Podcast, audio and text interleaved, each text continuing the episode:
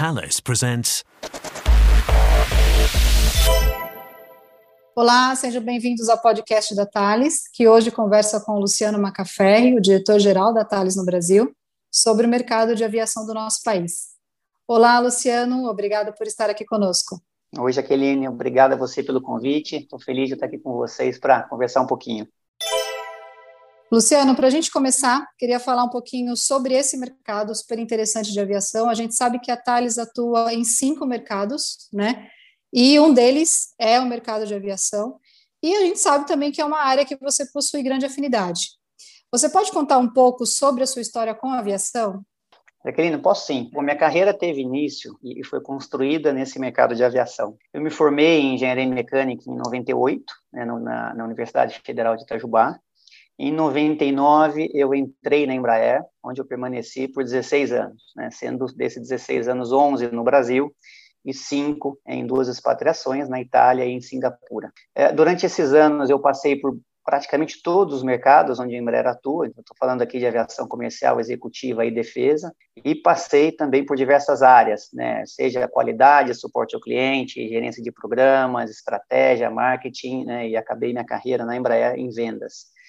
É, nesses anos, eu tive a oportunidade de conhecer não só como o mercado da aviação funciona, né, mas também aprendi um, um, pouco sobre os aspectos técnicos desses produtos que são altamente complexos. Só faltou pilotar, é isso? É, também, né, tem, tem muita coisa para aprender ainda, mas é, é, é um mercado que eu conheço um pouco.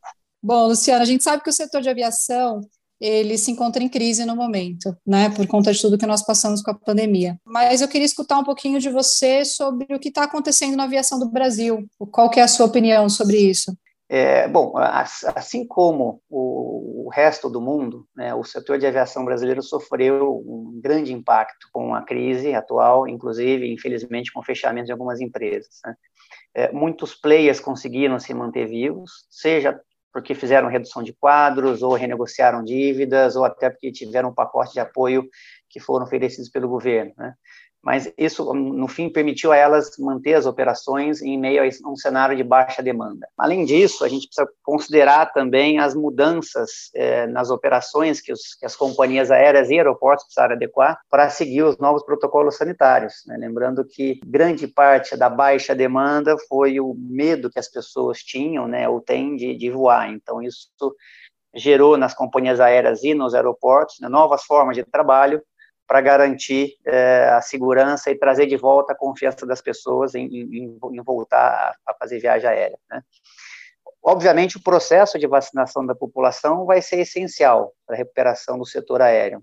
As expectativas do setor são de crescimento de demanda, então, quando a gente olha para o terceiro e quarto trimestre desse ano, né, a gente já vê que existe uma demanda reprimida, né, especialmente no, no turismo, é, obviamente, quando falo turismo, não significa apenas pessoas passeando, né, mas seja visitando familiares ou fazendo qualquer outra coisa. Né.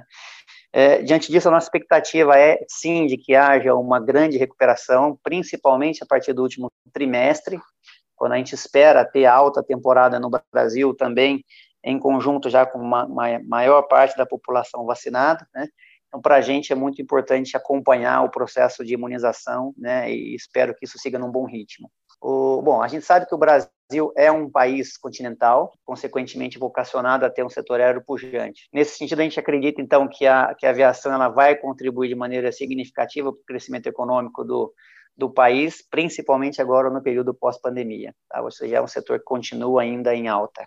A gente pode dizer que a gente tem um cenário positivo aí pela frente nos esperando, né? Sim, sim, temos sim.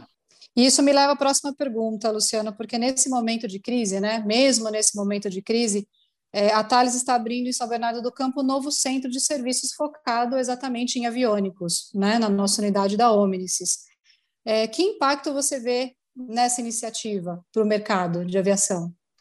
Bom, Jaqueline, para a gente, a inauguração do Centro de Serviços de Aviônicos agora em junho né, vai ser um, marco, né, um marco muito importante para a Thales no Brasil que além de, de, gerar, né, de trazer mais uma diversificação de negócio para a empresa no país, né, que já tem uma, uma base de negócio bastante diversificada, né, esse centro também vai permitir a prestação de serviço uh, aos nossos clientes do sistema aviônico de forma mais rápida, é mais econômica, no mesmo fuso horário e na mesma língua. Né.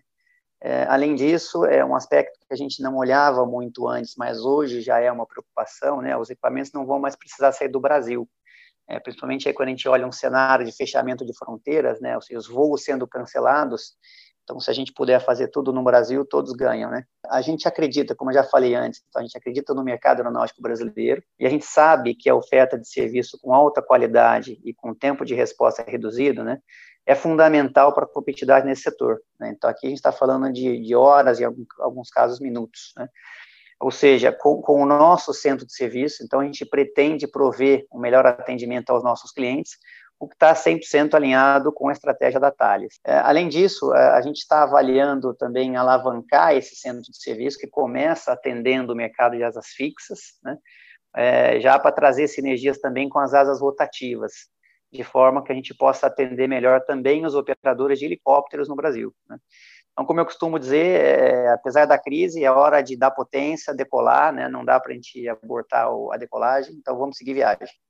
Luciano, a gente está caminhando para o final da nossa conversa, infelizmente, porque o papo está muito bom.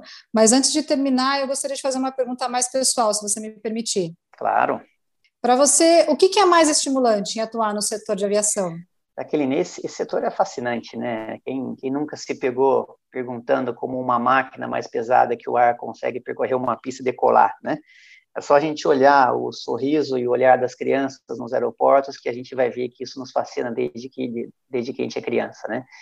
Então, bom, além desse aspecto da curiosidade de entender como funciona, eu gosto também da preocupação que o setor tem com segurança.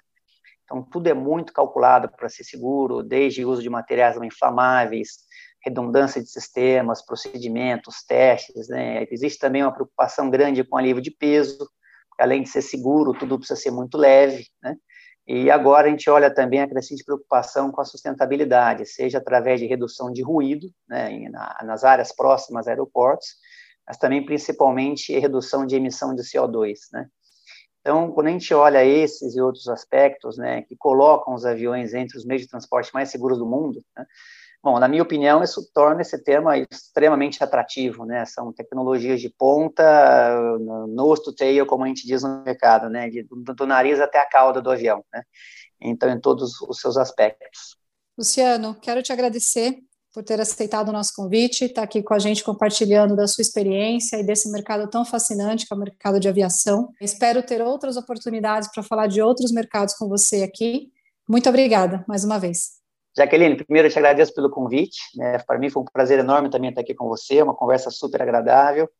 É, espero que esse seja o primeiro de, de muitos podcasts juntos. Muito obrigado. Agradeço a todos que nos acompanharam até aqui. Caso vocês queiram saber um pouco mais sobre os mercados de atuação da Thales, uh, por favor, acessem os nossos canais nas redes sociais, no LinkedIn, no Twitter, uh, no YouTube ou nosso website. Eu sou Jaqueline Takemasa e foi um prazer estar aqui com vocês hoje. Até o próximo.